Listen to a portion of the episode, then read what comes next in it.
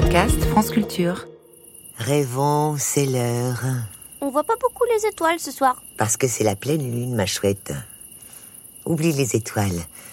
Ne sens-tu pas comme euh, tes yeux s'agrandissent en la regardant? Euh. Oui, oui. Elle est belle et mystérieuse comme. comme une pizza quatre fromages. Son calme clair de lune, ses doux rayons ne t'apaisent-ils pas? Oula, ça y est, elle est partie, Lulu.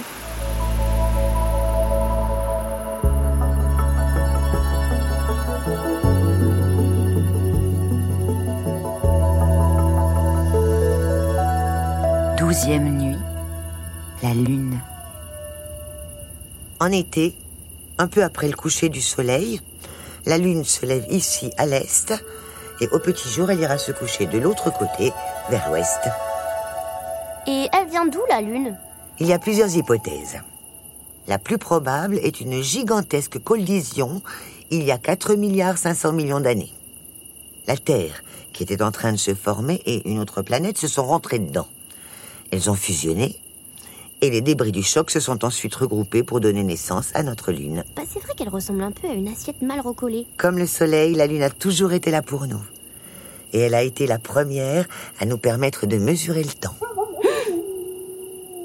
C'était quoi ça? Non, rien, juste un chien. La pleine lune est entourée de superstitions et de rituels. Les ongles et les cheveux repousseraient plus beaux si on les coupait à ce moment-là. Elle aiderait à la croissance des plantes. Les accouchements, les suicides et les crimes augmenteraient au cours de ces nuits. Eh ben n'empêche que quand on habitait Passage des Marais, il y avait un monsieur, il sortait dans la rue toutes les nuits de pleine lune avec une hache et il attaquait les passants. Oh, un lunatique. Mais je crois pas qu'il ait jamais tué personne. Non, bah tant mieux. Mais bon, vous avez quand même bien fait de déménager. Les rayons lunaires réveilleraient les morts vivants, métamorphoseraient des hommes en loups-garous, les sorcières se donneraient rendez-vous pour danser en rond sous la pleine lune. J'espère que ses copines vont pas débouler pour danser la lambada. Souveraine maîtresse de la mélancolie. Elle est la conseillère des poètes et de tous les ennemis du sommeil. Si ça c'est un chien, moi je suis une girafe. Hein. Dans la mythologie romaine, elle s'appelle Luna. C'est une belle jeune femme qui parcourt le ciel sur un char d'argent. Pour les Grecs, c'est Sélénée, sœur du dieu du soleil et de la déesse de l'aurore. C'est l'aîné? Non, la déesse de l'aurore, c'est Eos. Oui, mais est-ce que c'est l'aîné? Mais est-ce que c'est Sélénée quoi? Quoi, quoi? C'est l'aîné ou c'est pas l'aîné, c'est l'aîné Hein? Rien, continue. Bon, un jour, Sélénée tombe folle amoureuse d'un berger. Il s'appelle Endymion. C'est le plus beau des mortels. La déesse descend alors sur terre pour s'unir à lui, et de cette union naissent 50 filles. 50 bébés en une seule fois? Elle devait avoir un sacré bidon, dis donc. J'aurais pas aimé être son pull, moi. hein. L'une des 50 filles de la déesse Sélénée est donc ton arrière-arrière-arrière-grand-mère fois mille. Non, mais c'est fou Mais ça veut dire qu'en fait, on n'est pas des sorcières dans la famille Bah, on est quoi alors? Bah, des déesses Ah bah pas faux, oui. Mais ne le dis à personne, ça fait prétentieux. Moi, je suis Chloé, la déesse de la night, des booms et des bonbons. Chloé veut dire jeune pousse en grec. C'est la déesse du blé nouveau, La déesse de la farine la déesse de l'agriculture. Oh la vache, super. Nous sommes donc des déesses. Mais Endymion, lui, aussi beau soit-il, n'est qu'un homme, pas un dieu. Et l'idée qu'il vieillit, c'est insupportable pour Sélénée. Ah, elle est viophobe. Pour remédier à cela, et que son amoureux reste jeune et beau à jamais, Sélénée demande à Zeus, le dieu des dieux, de plonger Endymion dans un sommeil éternel. Nuit après nuit, Sélénée lui rend visite, et la lune nous apparaît. Elle le couvre de baisers, contemple sa beauté intacte, en soupirant. Bah, ça fait pas très envie cette histoire. Perso, je préfère discuter et rigoler avec mon amoureux, même s'il est vieux et moche, que de m'ennuyer avec un top modèle endormi. Pour l'instant, la Lune est le seul autre monde où des humains ont posé le pied. Elle est à 384 000 kilomètres d'ici. Il faut compter environ trois jours pour y aller. Mais moi, je connais un raccourci. Salut Lune, Lune douce, Lune moqueuse, Lune rousse, Lune gibbeuse, Lune merveilleuse, Lune argentée. Le chemin le plus court n'est pas toujours autorisé.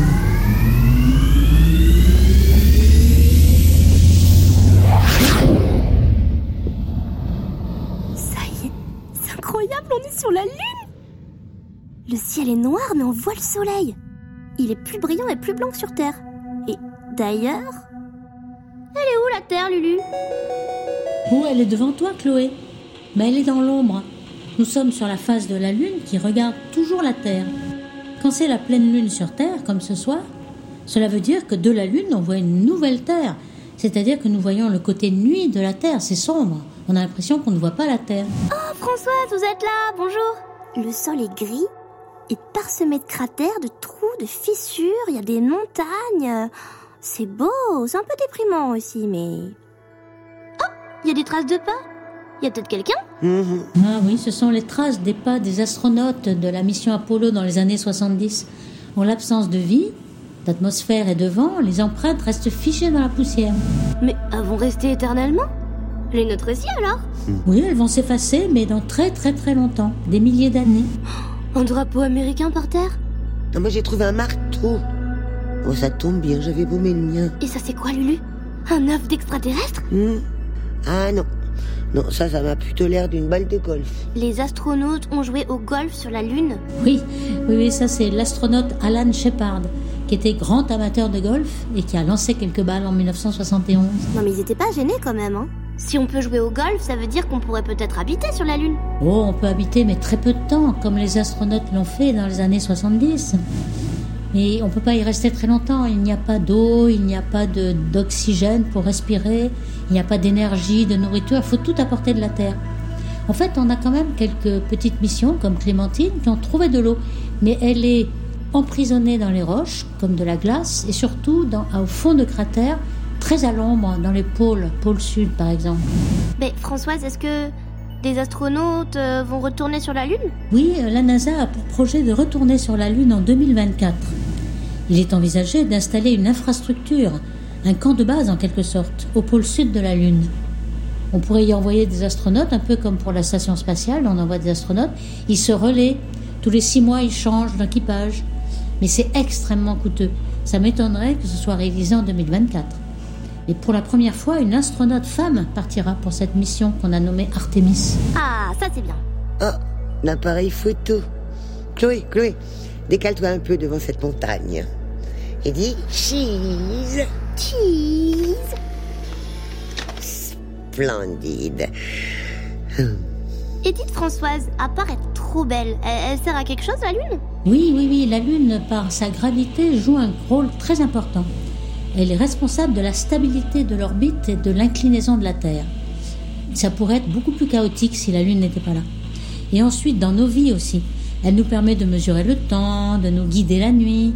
Elle crée les courants, des courants de marée dans nos océans. Sans la Lune, les marées seraient plus faibles, il n'y aurait que les marées du Soleil en fait. Et surtout sur la Lune, l'humain n'existerait peut-être même pas sur Terre. Pourquoi? Ah ben c'est que sans la Lune, la Terre tournerait beaucoup plus vite. La journée ne ferait pas 24 heures, mais plutôt 6 heures. La Lune permet à la Terre de tourner sur un axe relativement stable. Et si la Lune n'était pas là, les changements de climat seraient trop rapides et trop violents pour que nous puissions vivre. La Lune va vraiment rapetisser? Et oui, à cause des forces de marée, la Lune est en train de s'éloigner de la Terre. Oh, c'est pas, pas beaucoup, hein. Euh, 3,8 cm par an seulement. Elle va donc nous paraître de plus en plus petite. Et je me demande tout le temps comment ça se fait qu'on voit la Lune la journée parfois. C'est pas surprenant en fait, c'est que normalement euh, le ciel il est toujours présent, les étoiles et que l'on voit la nuit. En fait, pourquoi on ne les voit pas le jour, c'est que le soleil nous éblouit. Donc les astres qui sont assez brillants pour être vus le jour, comme la lune, eh bien on peut la voir le, le jour, de même que Vénus, à l'aube et au crépuscule, on la voit parce qu'elle est très brillante. Mais les autres étoiles, elles sont effacées par le soleil qui est trop brillant. La lune est là, la lune est là, la lune est là, mais le soleil ne la voit pas.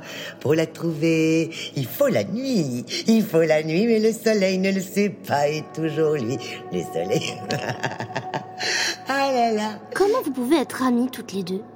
Je croyais que la science c'était le contraire des histoires et de l'imagination. Oh non, pas du tout.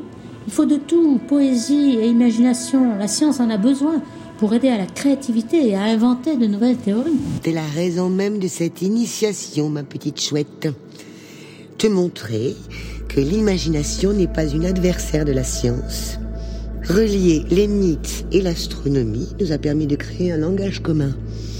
Françoise comme moi, nous poursuivons la même recherche de sens et de réponse avec des outils différents, mais que nous nous prêtons à l'occasion. Nous sommes deux visages d'une même lune.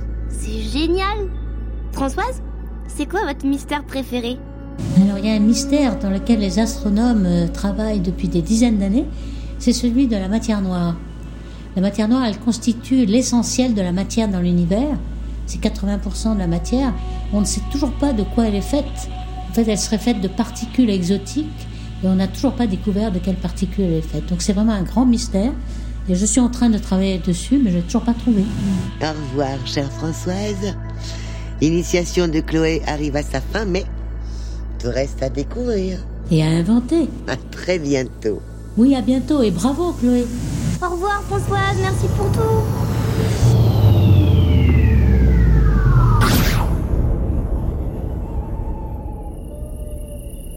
Lulu, on a toutes les deux fait une initiation pendant ces vacances. Ah bon? Bah oui, moi une initiation de sorcière et toi une initiation de grand-mère. Pas faux. J'ai faim. Pas toi? Lulu, Oui, ma chouette. j'ai faim. Tu veux que je te fasse des coquillettes? Bah, je préférerais une omelette à la confiture de fraises. Quand ma pensée au fond de l'infini s'absente, je me dis, dans l'extase et dans l'effroi sacré, que peut-être là-haut il est dans l'ignoré, un Dieu supérieur au Dieu que nous rêvâmes, capable de donner des astres à des âmes. T'es encore dans la lune.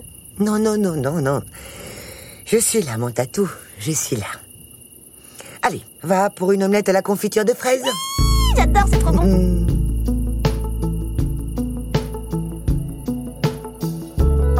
C'était À la belle étoile. Initiation aux étoiles en 12 nuits. Avec l'autrice lunaire Alice Buteau. Par transmission astrale, la réalisatrice Charlotte Roux. La nébuleuse conseillère au programme, Camille Renard. À la collaboration interstellaire, Pascaline Bonnet. La brillante conseillère scientifique, Françoise Combe. Hélène, la grand-mère bien lunée. Anne Canovas. Chloé, l'apprentie sorcière. Léopoldine Serre. Le bruiteur en orbite, Bertrand Amiel. Les preneurs de son et mixeurs intergalactiques, Frédéric Changenet, Guillaume Ledu, Thomas Robin, Ariane Neumann. Le compositeur cosmique, Jonathan Fitoussi. À la chanson céleste, Léopoldine Serre et Michael Olivier. Et sans oublier, Édouard l'astronaute.